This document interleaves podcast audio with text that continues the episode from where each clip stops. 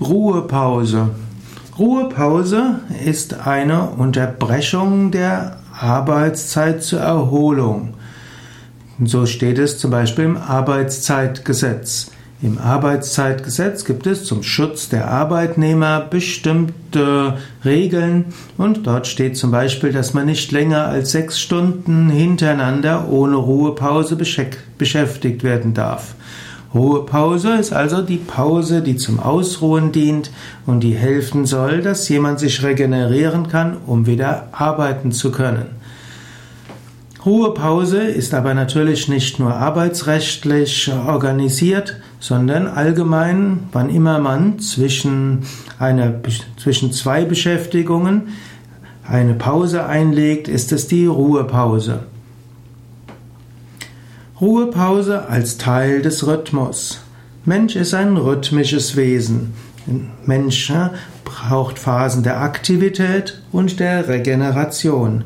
So gibt es die den Grundrhythmus zwischen Tag und Nacht. Man könnte sagen, Nacht ist die eine längere Ruhepause, die zur Erholung dient, und am Tag ist der Mensch aktiver. Wiederum gibt es den Sieben-Tages-Rhythmus.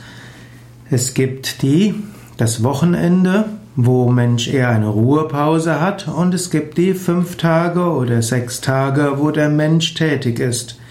Heutzutage ist die Ruhetag nicht immer der Sonntag, aber es war eine gute und sehr menschgemäße Erfindung des, der, im Judentum, dass es einen Tag in der siebentägigen Woche gibt, an dem die normale Arbeit ruht.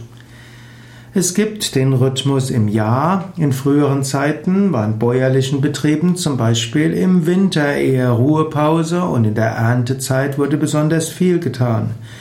Und auch bis heute hat sich das auf andere Weise gehalten, indem es eben einen Urlaub gibt.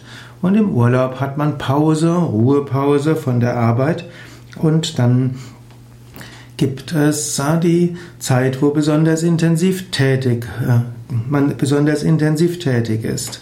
Dann gibt es das sogenannte Sabbatjahr. Im früheren Zeiten war das ein Jahr, in dem das Feld geruht hat, war vielleicht nicht unbedingt eine Ruhepause für den Menschen, der hatte sich eher seltener ein ganzes Jahr Zeit nehmen können, insbesondere in bäuerlichen Betrieben war das kaum möglich, aber damit der Boden sich erholen kann, hat ein Feld eine Ruhe bekommen.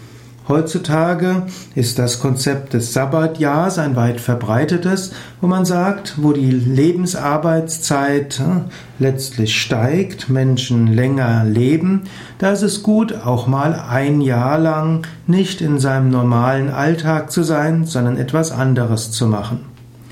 In diesem Sinne gibt es immer wieder Ruhepausen. Wenn man Yoga übt, auch darin gibt es diesen Rhythmus zwischen Anstrengung und Loslassen.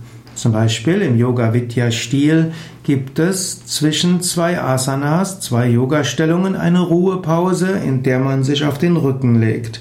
Die Kurzentspannungen zwischen die zwei Stellungen, die auch, werden auch als Zwischenentspannung genannt, bezeichnet und die, die in der Ruhepause.